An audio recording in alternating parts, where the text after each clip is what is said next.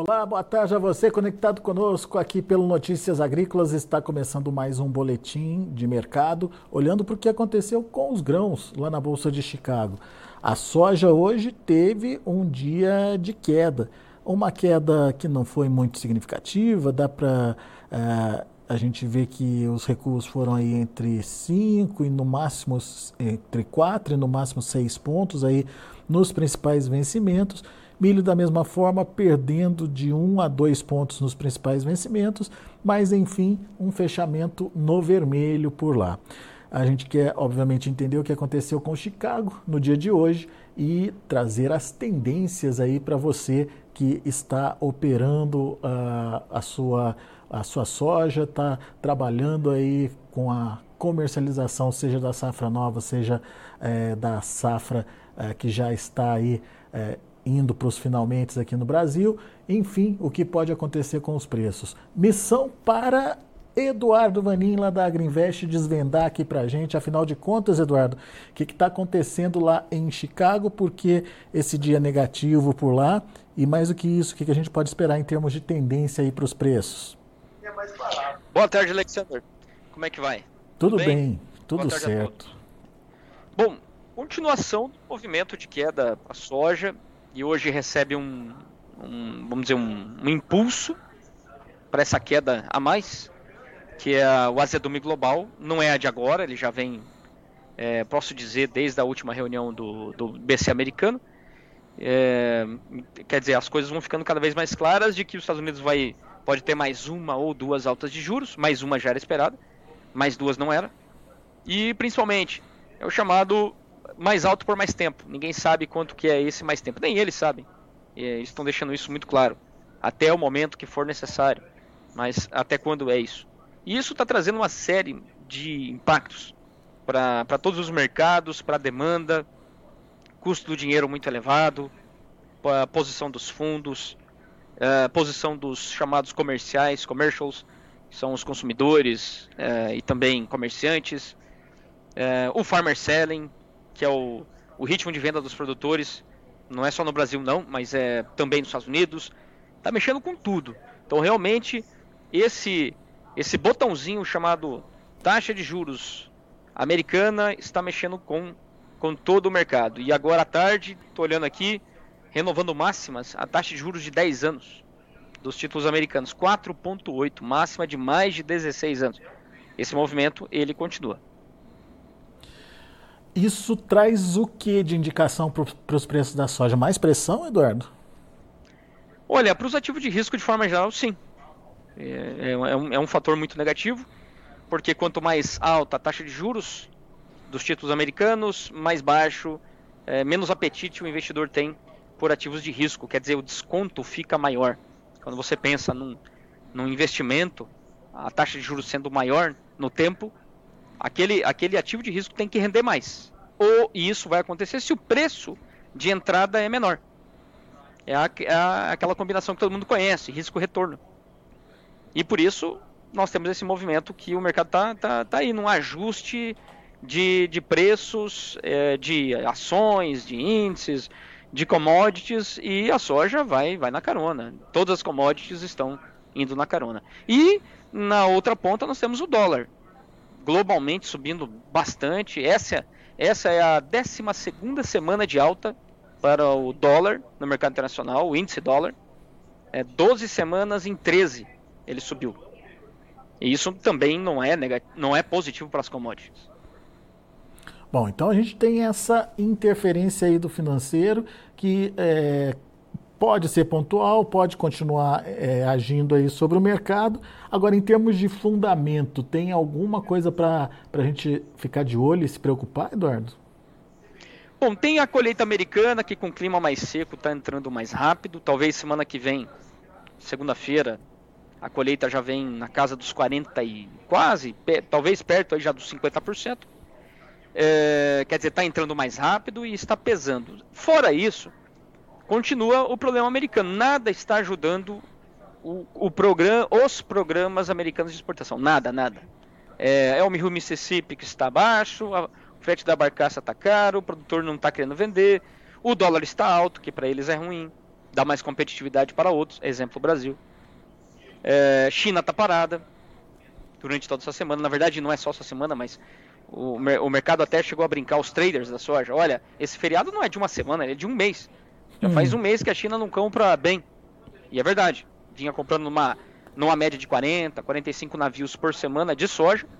E aí, de repente, caiu para 10, 12. Muito fraco. Essa venda de hoje não, não, não muda nada? Não, não, nem, nem, nem mexeu com o mercado, Eduardo? Essa venda é o seguinte. É, hoje, se a gente pensar corredor de exportação, que é mais competitivo nos Estados Unidos, é o PNW, Portos do Pacífico. Hum. Essa soja, ela sai do norte dos Estados Unidos ou do oeste do meio oeste. E ela vai de ferrovia até lá no Pacífico. Não é o principal canal de exportação americano. Não é o principal canal de exportação, com mais de 60%, é o Mississippi e até o Golfo. Portanto, os Estados Unidos tinha que estar vendendo, estar competitivo muito mais, é no Golfo e não no PNW. E não está acontecendo isso devido às barcaças, muito caras. Isso encarece prêmio lá. Exatamente. É, ou aí, aí alguém tem que pagar essa conta. Ou é o produtor, ou é o chinês, o consumidor. Mas como o Brasil também está vendendo, Aí os bases lá no custo e frete, ou seja, lá na China, estão caindo. Não vai ser o chinês que vai pagar essa conta. Quem tem que pagar essa conta é o produtor americano. Aí é uma decisão, vender ou não vender. E ele está decidindo não vender. É, especialmente nessa logística. Aí os, Estados Unidos até está vendendo, só que é pelo Pacífico. E aí não é muito. Não é aquele volume que eles precisam para recuperar o atraso que já está aí do programa americano, que Tá pelo menos aí 9 milhões menor do que o ano passado. Até agora. Tá. E, e quanto mais atrasado, mais pressão em Chicago também, né? Ah, sim, porque no tempo, se nada mudar, quer dizer, continuar com esse atraso, aí o USDA não vai ter argumentos para manter um programa americano no número que ele está aí projetando, 48 milhões e 700. Aí ele vai ter que diminuir. Se ele diminui, aumenta o estoque de passagem. Sem falar que a gente já sabe, saiu sexta-feira, o estoque trimestral americano, finalzinho ali de, de agosto, 1 de setembro. Já é maior, né? Que é maior, maior do que o uso da projetava.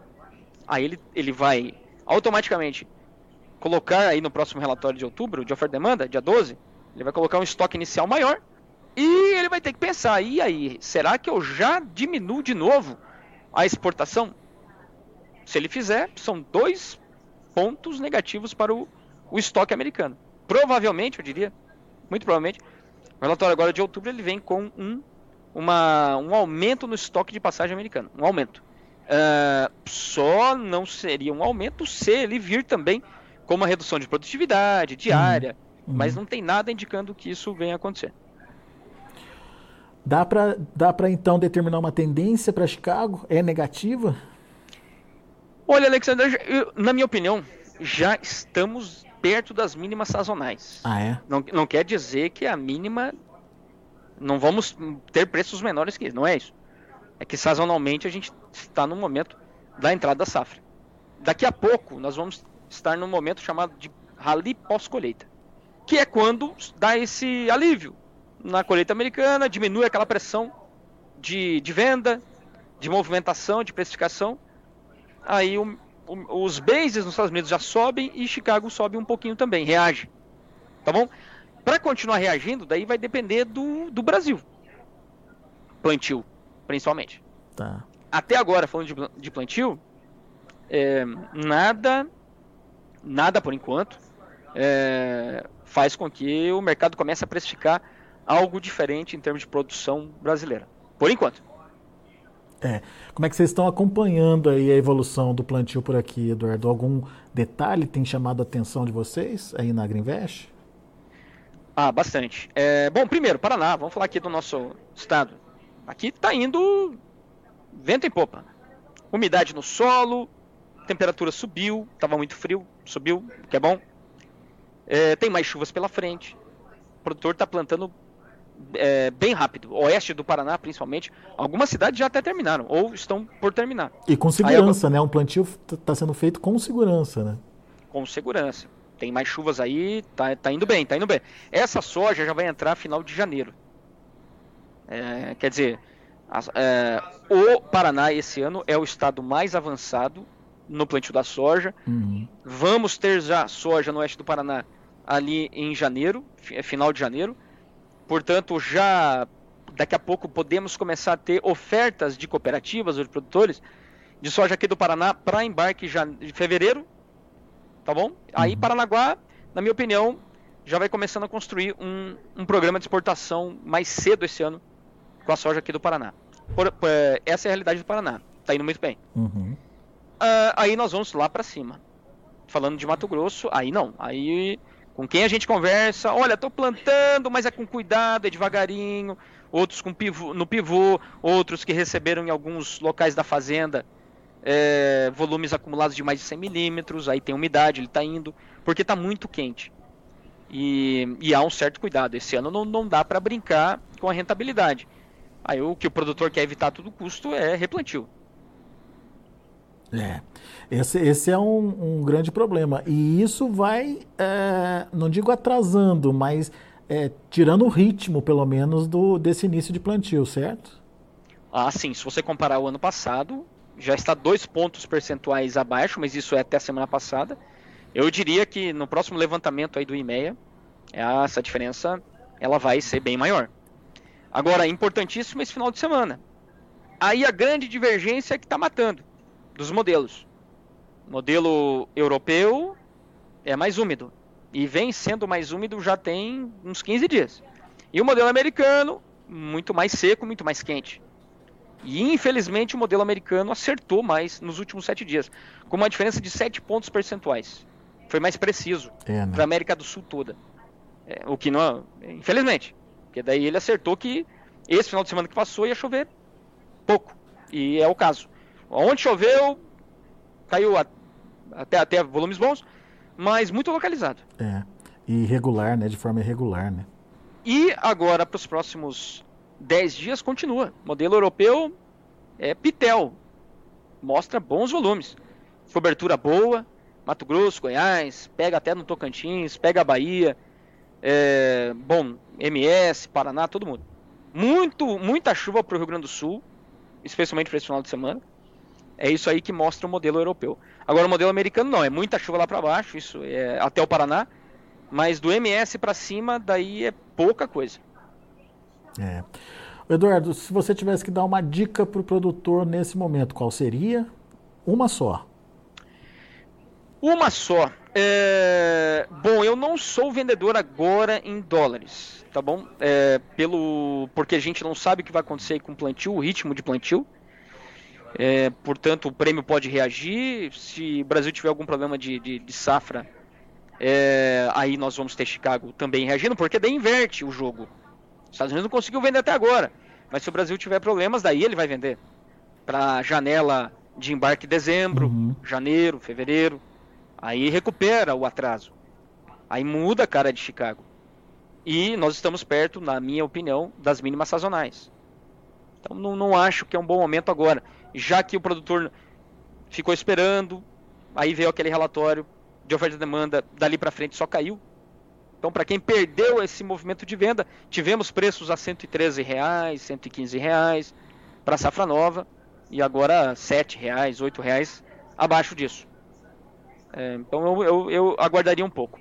Tem o câmbio também, que promete aí oscilações, só que tem que ficar muito atento. Será que o câmbio vai continuar subindo?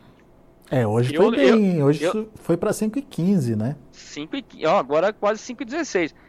É, para continuar subindo, amigos, tem que continuar subindo a taxa de juros americana também, mas ela não vai subir para sempre. O que a gente está vendo é um ajuste de acordo com a fala do Fed. Na minha opinião, eles não vão falar mais nada. Tem que agora deixar o, a coisa acontecer. É a inflação, consumo, varejo, tá, essa coisa toda. É, portanto, ela vai, em algum momento vai parar, estabilizar até voltar um pouquinho. Então, na minha opinião, o câmbio agora está no nível aí de já bem ajustado. Poderia continuar subindo? Sim, se a gente tiver surpresinhas do tipo lá em maio. A gente viu que na, na, naquela arrancada que as taxas de juros americanas é, tiveram, aí alguns bancos não se aguentaram. Podemos ver isso de novo? Pode, ué. É, quem diria que não? São riscos que a gente não consegue ver, mas que quando temos um, um ajuste forte desse, pode vir. Numa, num item que é super importante, que é o custo do dinheiro. Quem está muito alavancado se dá mal. Quem precisa ir ao mercado para fazer emissões se dá mal também. Então são esses momentos que o mercado vai vivendo. Tem que ficar atento aí. Na minha opinião, o câmbio aí tá, tá interessante. Boa. Muito bem. Eduardo Vanim, obrigado mais uma vez pela participação, sempre trazendo informação importante e diferenciada aqui para o nosso internauta. Volto sempre, Eduardo. Beleza, um abraço a todos, boa semana. Valeu, para você também. Olha aí, um dia negativo para a soja lá na Bolsa de Chicago, uh, mas a gente tem aí, segundo o Eduardo, uma soja chegando no mínimo aí, pelo menos, e a gente é, historicamente sabe que quando esse mínimo é, acontece, sempre tem a reviravolta aí dos preços lá na bolsa em Chicago. Então, ele não vê como um momento nesse momento de negociar a soja por enquanto não. Esperar mais um pouquinho para ver o comportamento aí dos preços. Uh, no entanto, a gente tem aqui uh, no Brasil uh, uma evolução aí do plantio, uma safra indo muito bem no Paraná, é, uma safra ainda com os seus percalços é, lá no Mato Grosso, mas de qualquer forma começando sem grandes é, obstáculos, digamos assim. É, não é uma safra normal, mas é uma safra aceitável, pelo menos por enquanto. A gente, obviamente, vai continuar de olho aí nas variações de colheita nos Estados Unidos, plantio aqui no Brasil e preço lá na Bolsa de Chicago e hoje, em especial, o mercado financeiro também atrapalhando um pouquinho aí a necessidade, a possibilidade de venda aí do produtor americano. Vamos ver os preços, vamos ver como é, estão encerrando os negócios lá na Bolsa de Chicago. Acompanhe comigo na tela. Vamos lá. Para novembro, 12 dólares e 72 centos por bushel, é a soja que teve queda de 4 pontos mais 25. Para janeiro, 12 dólares e 92 centos por bushel, queda de 4 pontos mais 75. Março de 2024, 13 dólares e 7 centos por bushel, queda de 5 pontos mais 75. Maio, 13 dólares e 20 centos por bushel, uma queda de 5 pontos mais 75. Esses são os números da soja. Vamos ver o milho. Dezembro, 4 dólares e 87 centos por bushel, 1,25 de baixa. Março, 5 dólares e 2 centos por bushel, 1,5 de queda. Maio, 5 dólares e 10 centos por bushel, 1,75 de baixa. Julho, 5 dólares e 15 centos por bushel, 2,25 de queda também. E para finalizar, a gente tem o trigo, que é, acabou encerrando do, é, do, lado positivo aí. Dezembro, 5 dólares e 68 por bushel, 3,75 de alta. O março, 5,97, 1,75 de elevação. Maio subindo é, a 6 dólares e 17 por bushel, 2 pontinhos de alta. E o julho, 6 dólares e 32 por bushel, alta de 1 ponto mais 75 são os números já de fechamento do mercado lá na Bolsa de Chicago. A gente vai ficando por aqui. Agradeço muito a sua atenção e a sua audiência. Continue com a gente.